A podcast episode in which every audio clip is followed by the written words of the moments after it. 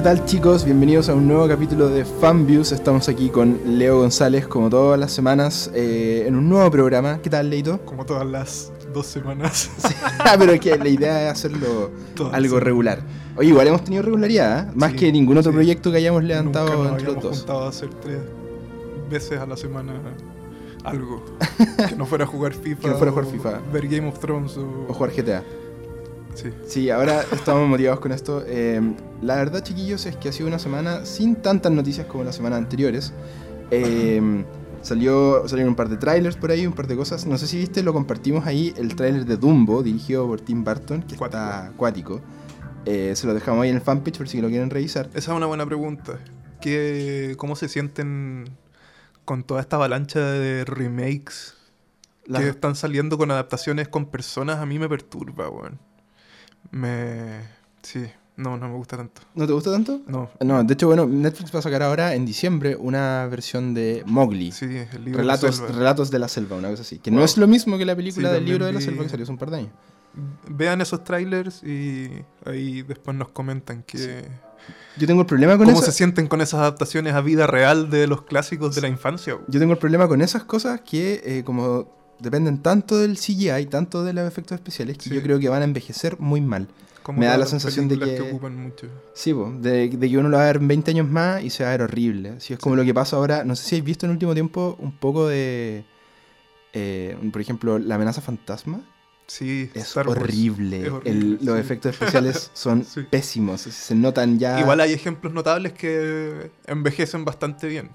En especial los prácticos, pero claro. Es el- que los efectos prácticos son el- algo que siempre se va a ver bien porque es una cosa. Es un arte. güey. Es una cosa viva que está ahí, ¿cachai? O sea, tú veis la Star Wars original del setenta y tanto y todavía parece que fueran naves espaciales porque son naves espaciales que realmente convirtieron miniaturas que las filmaron. Entonces siempre se va a ver real porque es algo que existe, Sí, ¿cachai? sí, Hay sí. cosas que no funcionan tanto. Pero cuando tú usas la tecnología y le pones todo este Dumbo, por ejemplo, completamente hecho en computadora, en 30 años más vamos a mirar y va a pasar como lo que uno le ocurre cuando ve, no sé, po, esas películas como de los 70, 60, que usan e- efectos especiales enteros, que es como... No. Claro, no. Que eran como esos efectos especiales que en ese tiempo estaban para el cine, pero en los 90 ya se empezaron a usar para los videojuegos. Y ahora ya simplemente dan risa. Así Sí. como que uno no podría pedirle a un cabro chico que se asuste con eso. Sí. Oye, pero salió un tráiler que queríamos comentar, que es el tráiler de Deadpool. Es una versión extraña de Deadpool. Yo sé que tú sabes bastante al respecto, compañero Leo. No sabía nada al respecto hasta hace un par de días. Creo que lo había escuchado después, así como, no sé, ponte tú que un mes después de que salió Deadpool 2. Fue por ahí por Eh, mayo, si no me equivoco. Claro, eh, como que se rumoreaba que... uh, se rumoreaba que la produ- Oh, me fui a la Oh. Sorry, cabros. Eh, se rumoreaba que la productora quería sacar una versión amigable de Deadpool 2. Una versión amigable se traduce para menores de 14 años, no, no gracias. Em, eso. Una versión de Deadpool 2, Finalmente menores de 14 años. haciendo el, el alcance de que eh, Deadpool siempre ha sido, o desde que salió la primera, eh, una película para adultos. Porque no es como family friendly en ningún caso. eh, está muy pensada para los grandes.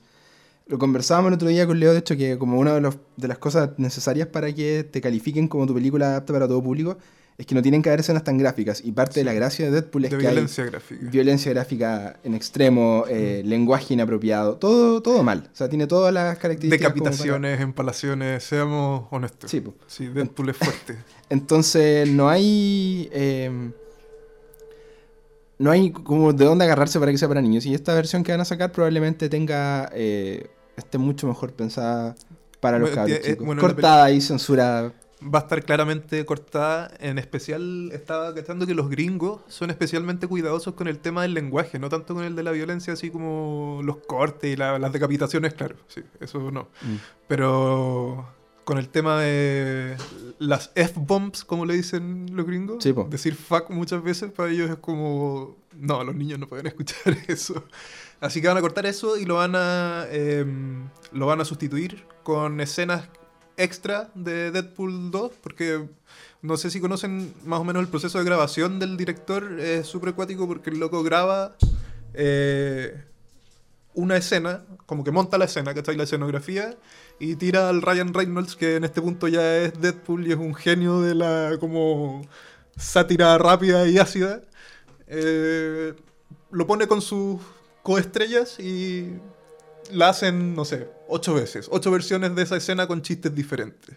Entonces hay un montón de material de Deadpool que nosotros no hemos visto y que en la Deadpool Mm. 2 sobró y con ese material van a armar mucho del grueso que va a ser esta película. Ah, y lo, lo No tienen que haber tiene- pensado, lo tienen que haber pensado de antemano también. po, O sea, Eh, claramente, claramente. tírate, tírate la es talla una más opción. suave.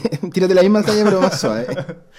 Eh, y muchas veces son tallas diferentes. Y bueno, y uno mismo lo ve en los trailers de Deadpool. Siempre cuando uno ve el tráiler tiene una talla buena y tiene otro par de tallas que después uno no ve en las películas. Sí, po. Y eso está eh, hecho con lo mismo, ¿cachai?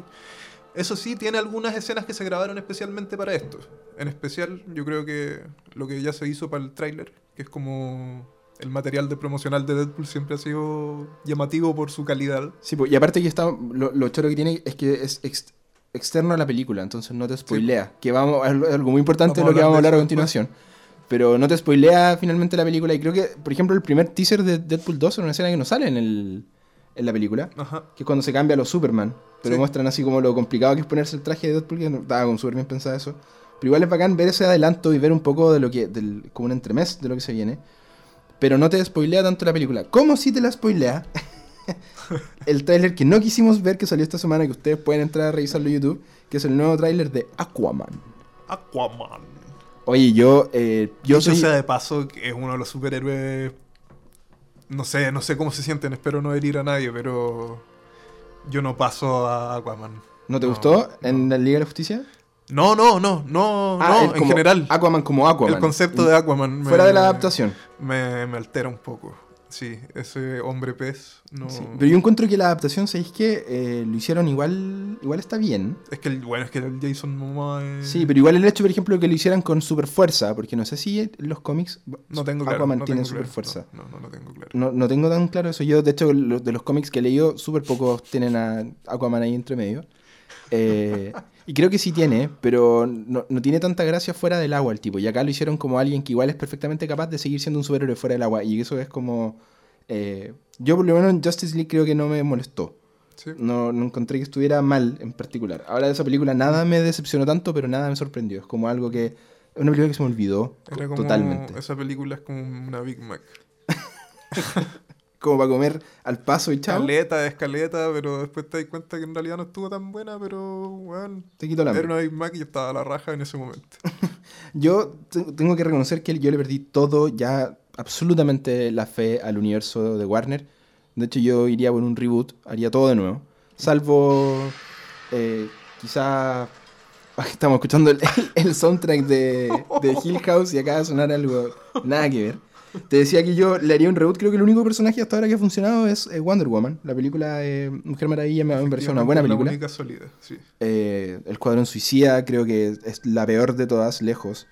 Eh, Batman vs. Superman es Espera, ¿cuál decepcionante. que es la peor de todas? ¿Escuadrón, Escuadrón Suicida?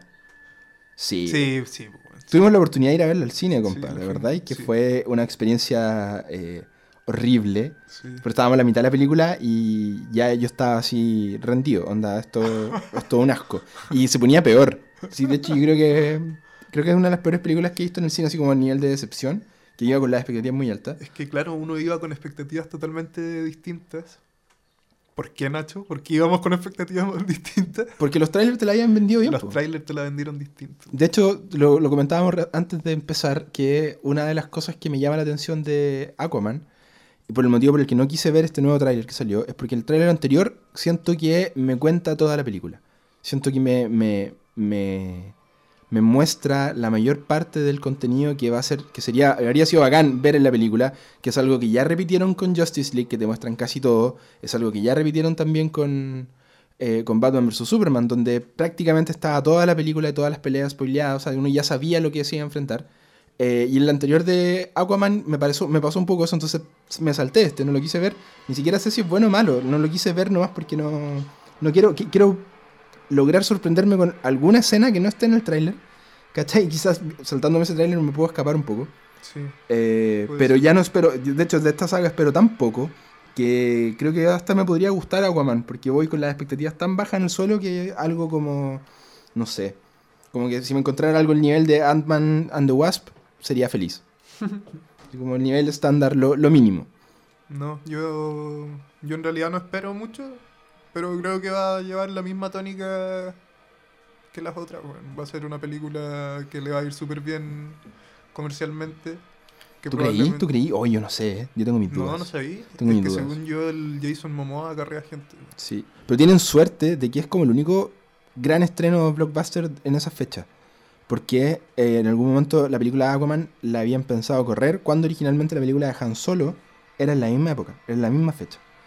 Y tuvieron la suerte que Disney se le ocurrió adelantarla para ese fiasco que fue la película de Han. Solo, que le fue muy mal en taquilla. Sí, Eh, y Aquaman quedó finalmente como el único gran estreno de este fin de año. De hecho, no hay ningún otro estreno que uno diga así como no hay nada Marvel, no hay nada más Disney grandote, ¿cachai?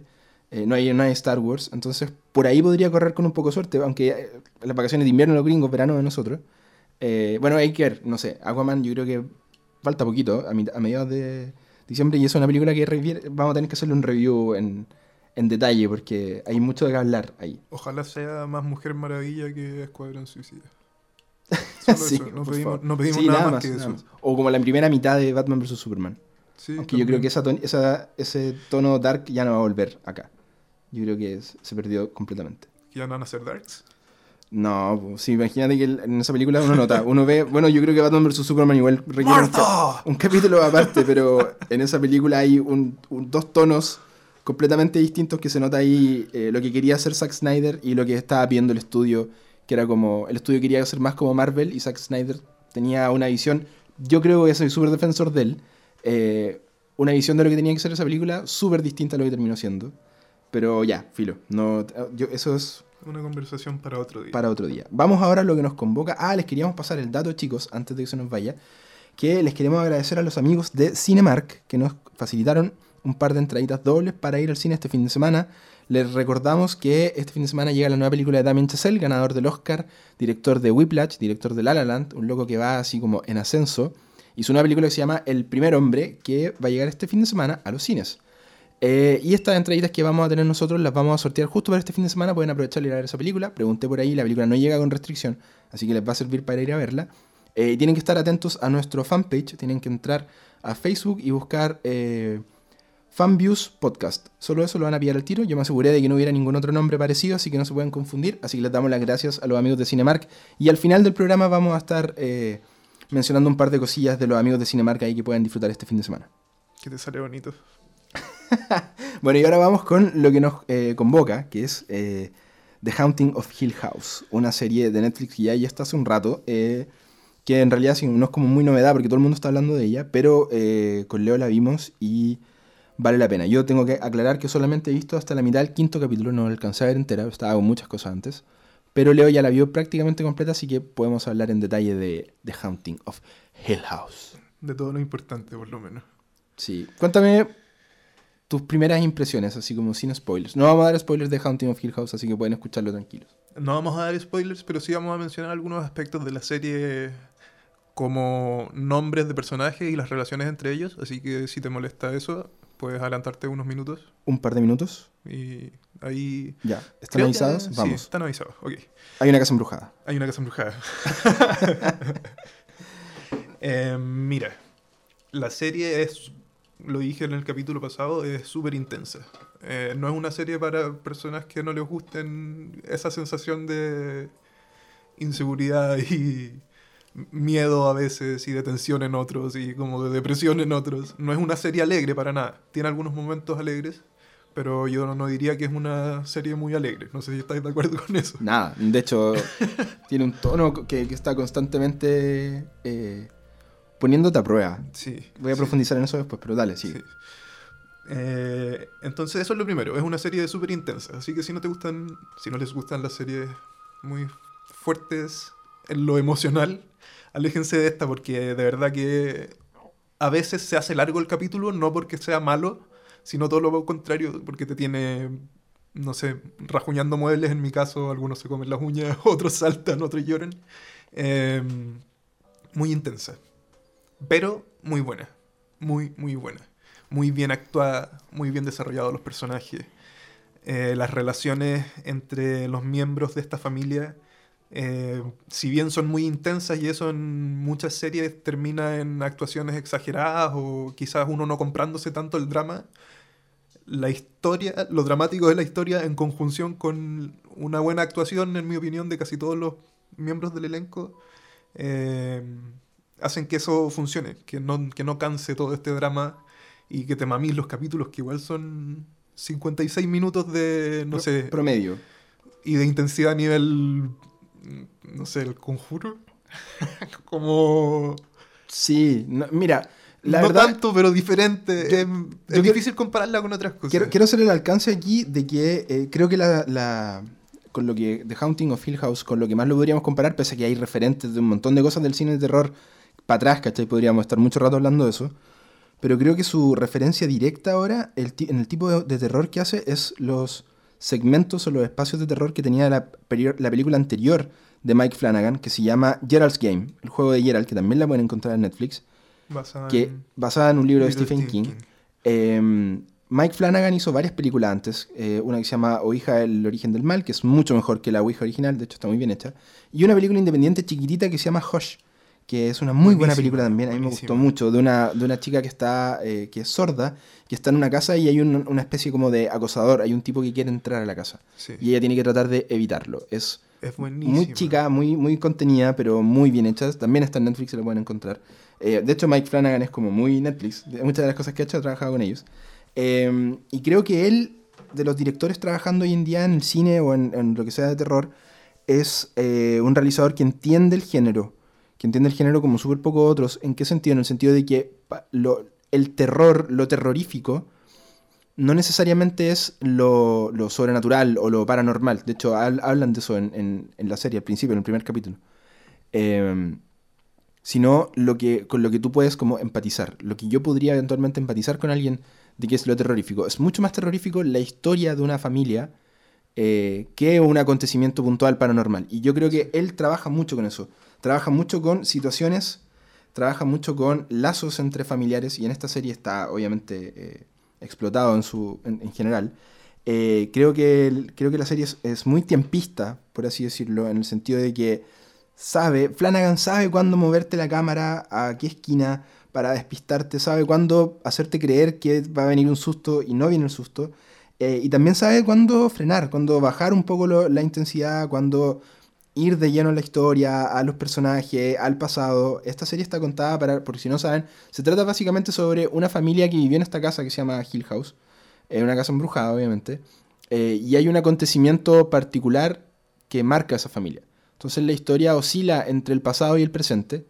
Eh, vamos de a poco porque está contada de forma coral. Coral significa de que hay varios personajes, entonces cada capítulo está centrado en un personaje, por lo menos al principio de la serie. Em, entonces vamos descubriendo a través, siguiendo cada uno de ellos, qué es lo que pasó en esta historia y cómo fueron los hechos. Entonces de repente creemos que tal evento pasó por algo en el primer capítulo y en el segundo capítulo lo ves desde la perspectiva de otro personaje y entiendes cómo está pasando. Ustedes entienden a lo que me refiero. Eh, y eso hace que uno esté todo el rato eh, sediento de saber más, saber qué es lo que pasó, qué fue lo que realmente pasó ese día, esa noche en particular, donde les pasa algo terrible, y cómo se fueron desarrollando los personajes. De repente tienes la sensación de que hay un personaje que fue un imbécil, y hay algo que te hace darte cuenta que en realidad... Desde su perspectiva. Desde su perspectiva no. Eh, tiene mucho de Game of Thrones en eso, perdón que la compare, ¿ah? pero de verdad que cuando uno empieza a comprender la, el otro lado, eh, de, de, los personajes, como las distintas capas que tienen, eh, es donde la serie más explota. Y yo creo que eso es la característica más. Eso es la diferencia de otras series. No, yo creo que su, su principal atractivo no son los sustos, ni la casa embrujada, ni las apariciones, ni los jumpscares, porque tiene jumpscares algunos. Eh, muy bien hechos. Por lo demás, que tenga jumpscares no quiere decir que una película de terror sea mala, si un un susto de la nada puede ser muy bien implementado. Es que no son gratuitos. No son gratuitos, que tienen, significado. Y, son... A ver, no son jumpscare para el, espectador, que creo que es algo que algunos directores nunca lograron entender. Por ejemplo, no sé quién, quién es el director de Anabel 1, pero... Con cosas que le saltan a la cámara. uno se asusta, o por lo menos a mí lo que me da susto es que el personaje esté asustado. Sí. Tratar de sentir el susto que siente él. Y acá en The Haunting of Hill House, así como lo hizo en Gerald's Game, así como lo hizo en We Are the Origen del Mal, como lo hizo en Hush, ningún... eh, el, Hola, Paul. el pod, estornudando como siempre, el, el perro. Eh, ninguno de los sustos de acá eh, ocurren para el espectador, siempre ocurren desde la perspectiva del, del- del personaje. Entonces, el jumpscare es un jumpscare que también fue un susto repentino para el personaje. Por eso, a eso voy, esa es la vuelta que me di. Mm. Por eso está justificado, por eso no es algo que simplemente el personaje de repente giró y suena un ruido que lo que te asusta es el ruido, pero en realidad no pasó nada en pantalla.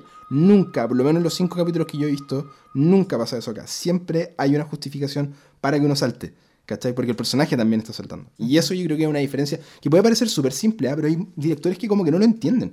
Loco, así con los jumpscares ya fueron. Las películas que tienen abuso de jumpscare normalmente tienen baja calificación, tienen muy buena recaudación, como La Monja, ponte tú.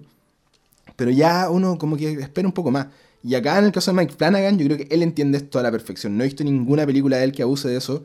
El loco entiende a la perfección cómo hacerlo y acá lo explota. Pero hay unos sustos al, al final del primer capítulo. Chicos, si Te vieron ya escuché, esto, te escuché. ¿Me escuchaste? Oye, al final del primer capítulo hay un susto que a mí me hizo saltar. Eh, pero quiero volver en, en que mm, acá es una historia de una tragedia. Esta es una tragedia familiar, ¿cachai? Eso es lo que...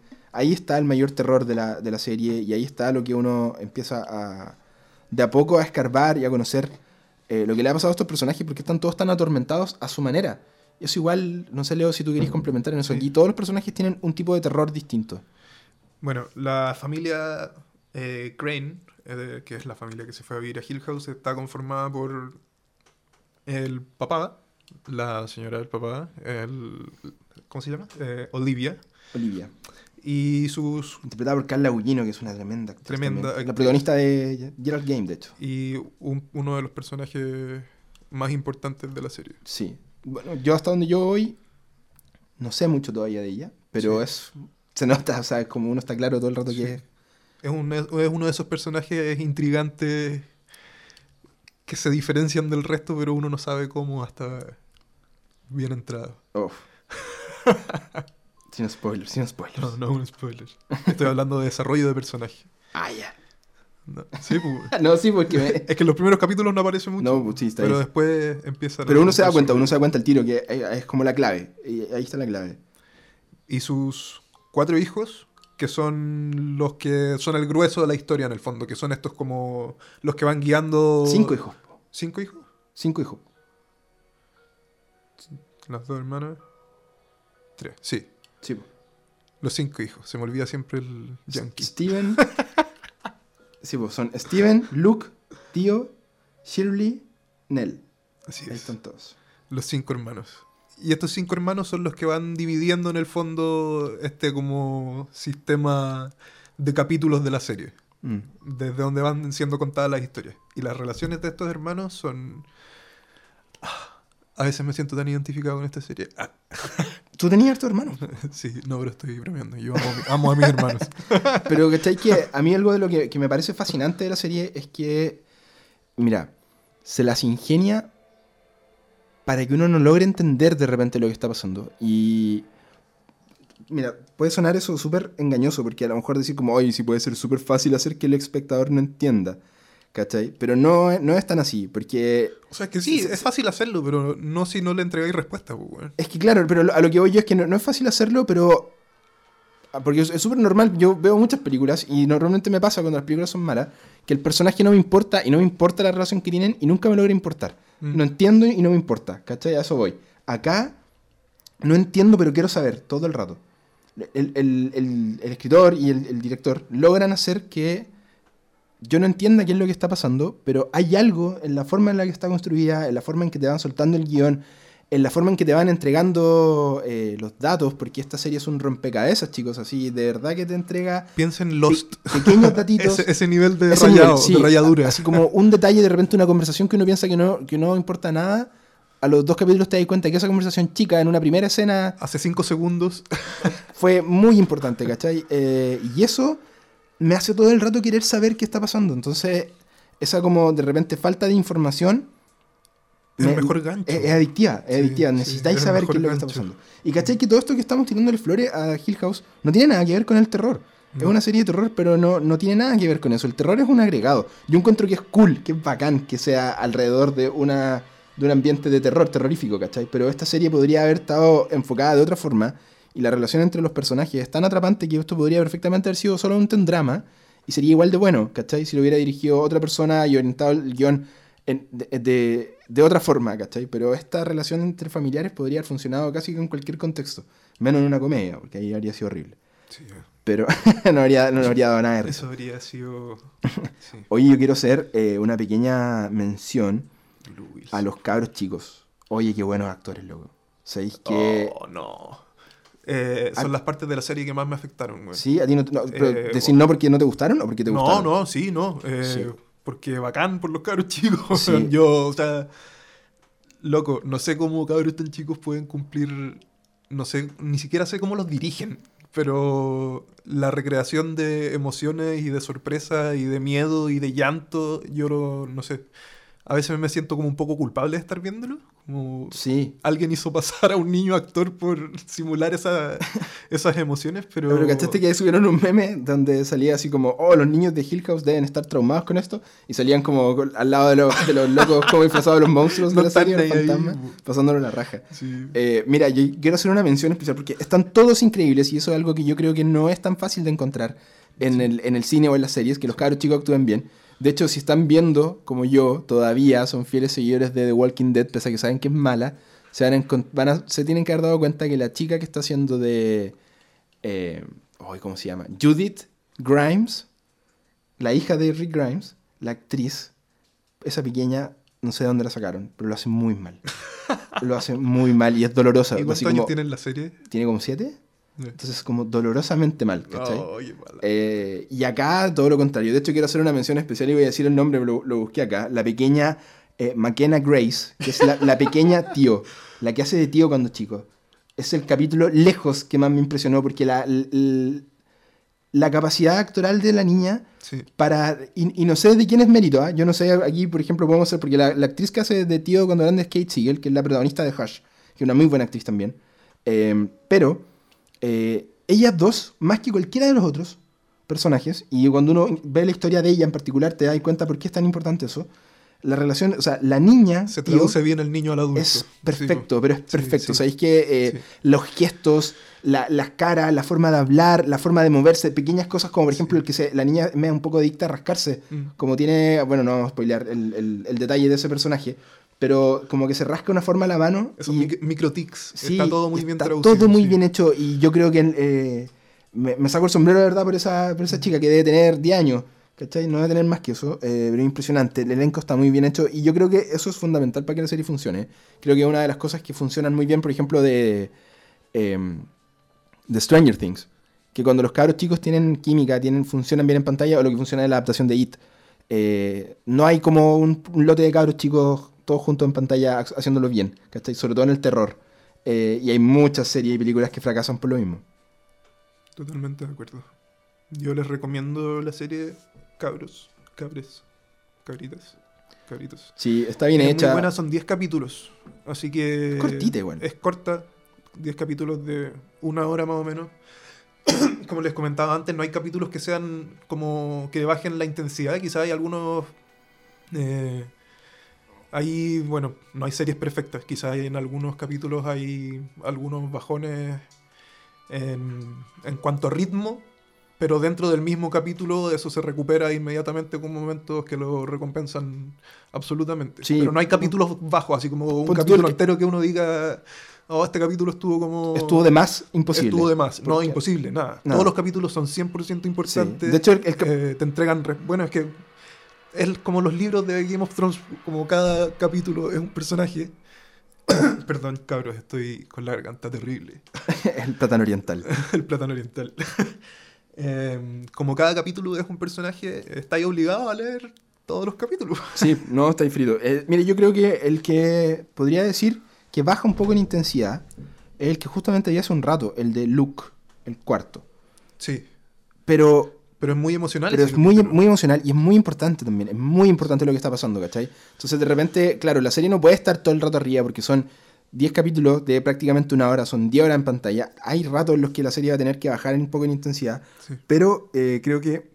Y ahí la mano de Flanagan, porque también lo hacen sus otras películas. eh, cuando la película baja en intensidad, suben información. Y eso es, yo creo que es clave, ¿cachai? Porque t- me a mí me podéis tener 25 minutos sin, sin que esté pasando nada así muy impactante, pero si me estáis todo el rato dando detalles, información, más Avanz- información del- avanzando la trama. avanzando en la trama, yo creo que es fundamental.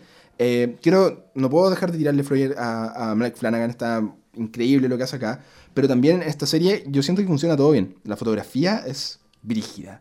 La foto, la foto de esta serie, la- los movimientos de cámara, la, los detalles, los colores, está todo muy bien pensado y me llega a risa de se repente. parece, igual se parece, encuentro que la cinematografía se parece bastante a la de eh, Gerald's Game, los colores por lo menos, como la, el tono de la imagen, Sí, eh, la Es composición, la- bueno, el director Mismo director, misma productora. Es la misma productora que está Sí. atrás, ¿cachai? es Bueno, como si hubiera sido procesada de la misma manera la Sí. película, me da esa sensación. Eh, se nota mucho la mano y yo estoy muy contento con esta serie, estoy feliz. De hecho, no la he terminado, pero eh, de lo que he visto está increíble. Eh, la empresa productora de Flanagan se llama Flanagan Films, ¿cachai? La misma que está detrás de todas las, las películas que ha hecho. Eh, y les quiero adelantar que Mike Flanagan va a dirigir eh, la adaptación del Doctor Sueño, Doctor Sleep. Para el que no sepa, Doctor Sueño es la continuación directa de El El Resplandor, resplandor. del libro original de Stephen King. Estamos- no, no- no pensemos en la, en la película de Stanley Kubrick, que es completamente distinta. Eh, acá estamos hablando de eh, Doctor Sueño, que es la, la secuela que sacó el año 2013. Y está confirmado eh, que Mike Flanagan es el director. Ewan McGregor hace del, del Danny Torrance cuando grande. Eh, y el- parece que el pequeño Danny Torrance lo va a interpretar el Jacob Tremblay, ¿Cuál es Jacob Tremblay? el de The Room. El- Oh. Ese cabro que es seco, sí, que sí, hace sí, todo bien, que tiene como 8 años y ya tiene como 8 películas. Eh, Jacob Tremblay va a ser el de- del pequeño Danny Torrance, entonces eso se ve, wow. Yo estoy muy emocionado porque Mike Flanagan hasta ahora se está transformando en uno de mis directores favoritos de, de terror. Sólido. Lejos, sólido, Sólido. No, no tiene ningún guatazo. Eh, quizás esa que se llama Before I Wake, que la vi, no la vi entera. Pero no, no- como no la vi entera no podría decir. De hecho, hasta su primera película grande, que fue Oculus, que igual es una película independiente, me gustó caleta, encontré súper buena. Sí, era piola. Eh, así que yo estoy muy emocionado. El loco sabe cómo hacer terror, sabe lo que hace. El loco nació en Salem. po. Eso te dice todo. Ahí o sea, está. ahí está. po. El loco salió en Salem, ¿cachai? Así, Tiene chao. sangre de bruja. ¿Qué más? Eh, pero recomendamos eh, The Haunting of Hill House. ¿Cuál era la calificación que tenía, Leito?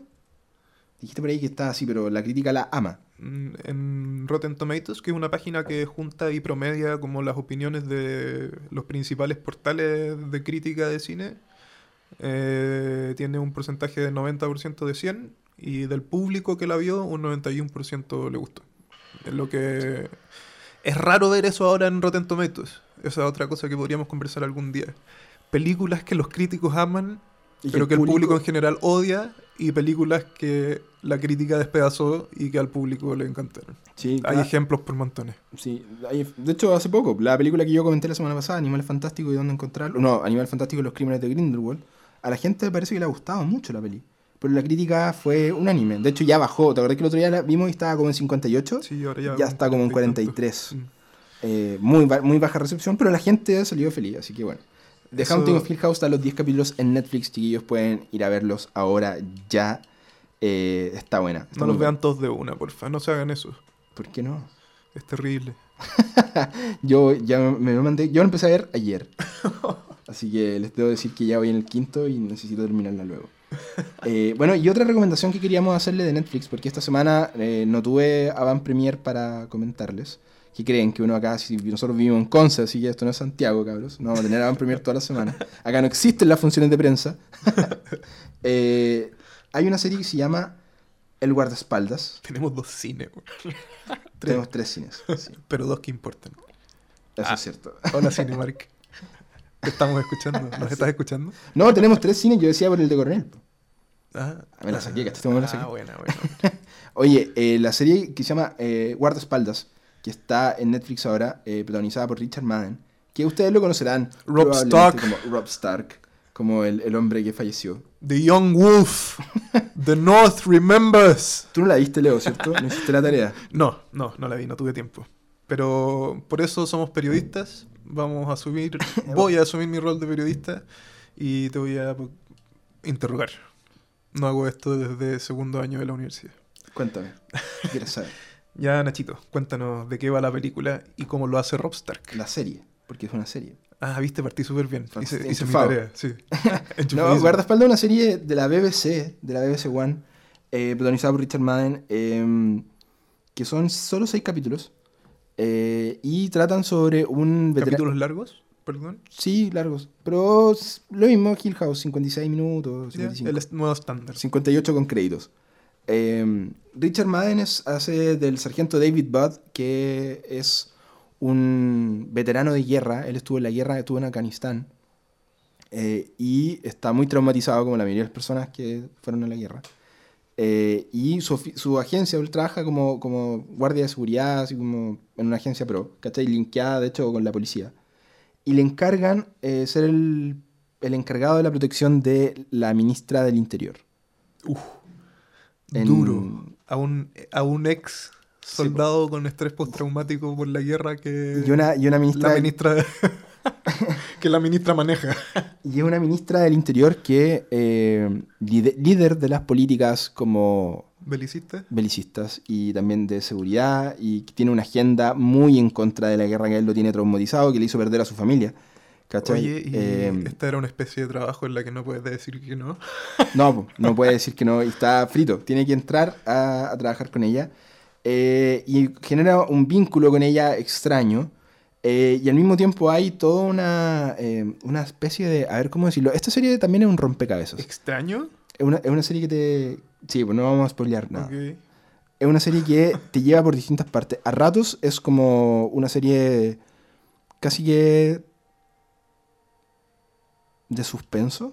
Ya. ¿Cachai? Te tiene todo el rato así como al, al- al filo. Eh, parte, la- les voy a decir que la, la escena inicial del guardaespaldas es muy importante para el resto de la serie, eh, pero tiene una duración de cerca de 20-25 minutos. Solo una escena, es solo la primera escena, dura la mitad del primer capítulo. ¿Cachai? Y donde ocurre un hecho muy importante que tiene que ver con un acto terrorista, que él está involucrado. Eh, entonces, acá está ante una serie en la que nunca sabes bien de qué lado está qué personaje. Eh, incluyendo al propio David Budd, ¿cachai? Como que la serie te engaña, te lleva por lugares en las que tú de repente piensas que están todos tramando algo, el capítulo siguiente se da todo vuelta, te va entregando información de a poco, goteo, eh, y tiene... eh, La factura de la, de serie en general inglesa son muy altas, está muy bien hecha, y, pero tiene un ritmo distinto. Sí quería aclarar que el guardaespaldas no es eh, tu serie de acción del fin de semana, ¿cachai? No, aquí no vamos a ver patadas, combos. De hecho, tardan varios capítulos antes de que, por ejemplo, corran balazos. Eh, no es una serie de eso. ¿Cachai? Es de intriga, es, de, es un drama político a ratos, tiene mucho, mucho, mucho subtexto político. Eh, mucho, ahí se aborda el tema de la migración, el tema del racismo, el tema, el tema de, de la- de los, los impactos que tiene la guerra. Pero lo, lo mejor que tiene es que también es una serie adictiva. También te- terminan los capítulos y es como, ya, po, necesito, ¿por qué no me cuentan qué pasa? Empezáis el siguiente y se van de nuevo por las ramas, en el buen sentido. Sino que te empiezan a contar otras cosas y tú estás así, chuta. ¿Y es una historia que se como que se expande mucho, Nacho? ¿O es, o es como contenida como lo que conversamos en las relaciones? No, no, no, sí, se... se- ¿Es, es tirada de las mechas? No, no, no, es, es- es simple, es bastante simple lo que está pasando, pero... eh, mira, juega mucho con lo inesperado. Tú cuando, está- no, cuando estáis pensando que la serie te va a llevar por un lado, te lleva para otro, ¿cachai? Como cuando pensáis que ya conociste a tal personaje, pasa algo que te hace cambiar por completo lo que la sensación que tenías. Y eso está hecho de una forma súper minimalista, por decirlo, ¿cachai? No, no es como... Por eso digo, no, no es una serie de, de grandes explosiones, de grandes persecuciones en auto. Tiene acción, ¿cachai? Pero lo importante acá son, son los conflictos, son la- las tramas entre los personajes, la psiquis de cada uno de ellos, ¿cachai? Cómo están cada uno afectado a su forma. Eh, y eso, en realidad es súper es súper difícil hablar del guardaespaldas sin spoilearla, por eso he tratado de ser lo más vago posible. Pero la, la foto de esta serie está increíble, el soundtrack igual está excelente, muy buenas actuaciones. Eh, y se van a llevar varias sorpresas. Si la ven, eh, créanme que van a entender por qué les digo que, es súper difícil formarse una opinión de, de los personajes porque van cambiando todo el rato, ¿cachai? Y eso hace que los seis capítulos vuelen. Yo la vi en un día, Todas. ¿sí? Bueno, Fue así como me la, me la devoré. ¿Cachai? Una muy buena serie. Así que recomendadísima. Bodyguard o El guardaespaldas está en Netflix. ya escucharon ya. Oye, tenemos que hacer ahora. eh, llegó el momento de recomendar un par de cosillas de, que nos dejaron nuestros amigos de Cinemark. Y voy a partir con eh, Bohemian Rhapsody, que está en los cines, va a estar en los cines este fin de semana también. Y pueden aprovechar de ir a su versión karaoke. Yo quiero avisar. Cacha, cacha, yo quedé para adentro cuando me dijiste que eso existía. Sí, es una versión karaoke que ya- no es primera vez que lo hacen, ya lo han hecho con otras películas. Y acá la gracia es que tú vas al cine y en el cine te van a dar la letra de las canciones abajo, como si fuera un karaoke. Y hay permiso, por así decirlo, eh, para cantar a todo pulmón. O sea, si usted es una persona grinch, como yo, que no le gusta que le metan ruido en el cine, no vaya a estas funciones y vaya a ver la función normal. Si usted quiere ir a cantar y es de esas personas que en realidad le da lo mismo lo que pasa con el de al lado, este es su paraíso porque aquí no hay permiso para estar choreado que alguien esté cantando atrás tuyo. Así Bohemian Rhapsody a, a full o, o no sé, po, Another One Bite the Dust cantando a todo pulmón, podéis hacerlo con permiso acá porque por algo es una versión karaoke, está todo autorizado a meter todo el boche que quieras, pueden meter todo el popcorn que quieran, da lo mismo. Y si uno es como yo, que no tenía idea que existía, ahora saben, y cuando vayan a comprar su entrada a Bohemian Rhapsody, asegúrense de que no sean De karaoke. que no sean karaoke porque lo van a pasar muy mal. De que sean karaoke si quieren ir a cantar a todo pulmón. Sí, Eh. es, es- es muy bueno que Cinemark tenga estas opciones porque Sí. sí, se puede... eh, dándole lo que, los gustos a todos los públicos. Sí, yo creo que va a ser una mejor experiencia incluso de ahora en adelante para la gente que quiere ir a verla en formato normal, porque la gente que quiere cantar a todo pulmón obviamente va a preferir la versión de karaoke. Oye, y lo otro que queríamos decir es que nuestros amigos de Cinemark nos recomendaron dar este aviso que está muy bueno porque hay un público selecto. Nosotros en Fanviews apuntamos a todos los fans y a toda la gente que le gustan las películas del cine, pero no vamos a hacer discriminación y por lo mismo hay una película que va a llegar el 29 de noviembre, y queremos pasar el dato, ya está la preventa abierta para comprar en el Mall Plaza del Trébol, que es eh, la película de BTS, Born the Stage. ¿Qué Y es BTS, Nachito? Los que no sepan, BTS es una banda de K-pop, una banda de K-pop coreano, que va a tener su primera película, eh, un concierto a todo cachete en la mejor calidad posible. Ustedes saben que en Cinemark pueden ir a verla en una sala gigante con el buen sonido 5.1, así que si son fanáticos de, de esta banda, van a estar siguiendo, exhibiendo escenas tras bambalinas, ¿cachai? Acá tiene, se revela la historia completa del ascenso meteórico de la banda. eh, y es un evento imperdible para la gente que le gusta esto. O sea, hay mucha, mucha, mucha gente Sí, que le gusta el, el K-pop. Eso quería decir. Mis reconocimientos a la capacidad de juntar gente del K-pop, loco. Y como a nivel internacional. Sí, Eh, Es un eh, fenómeno, sobre todo entre los adolescentes. Es, fenómeno, muy sí, popular. De sí. hecho, uno, por eso digo que lo digo súper en serio. Eh, que hay mucha gente que sigue esto y uno de repente se ríe así como de que, ah, ya el, el K-pop.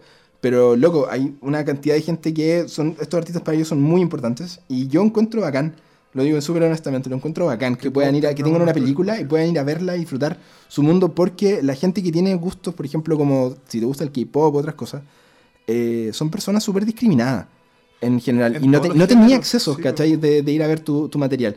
Y lo Sí. digo de, de mi parte, o sea, yo hasta hace un par de años, algunas cosas que a mí me gustaban no existían prácticamente. Imagínate ser eh, lo- los fanáticos de los cómics, de, de las películas de superhéroes. Ahora es como un género cinematográfico, pero tú en los 90 tenías la película de Batman y un par de cosas para atrás de Superman y chao. No había más, ¿cachai? Había unos telefilms y cosas hechas muy al lado y de hecho la gente se reía como de las historietas son pa' películas. niños. Claro, las historietas eran para cabros chicos. Entonces, acá lo quiero comparar porque yo creo que si eres fanático del K-pop, loco, bacán, anda a ver la película, está tu preventa en Cinemark, en el Mall Plaza del Trébol, obviamente subtitulada. Así que desde el 29 de noviembre ya pueden ir a verla, pero pueden comprar su preventa en cinemark.cl. Sí, yo quiero sumarme a esas palabras.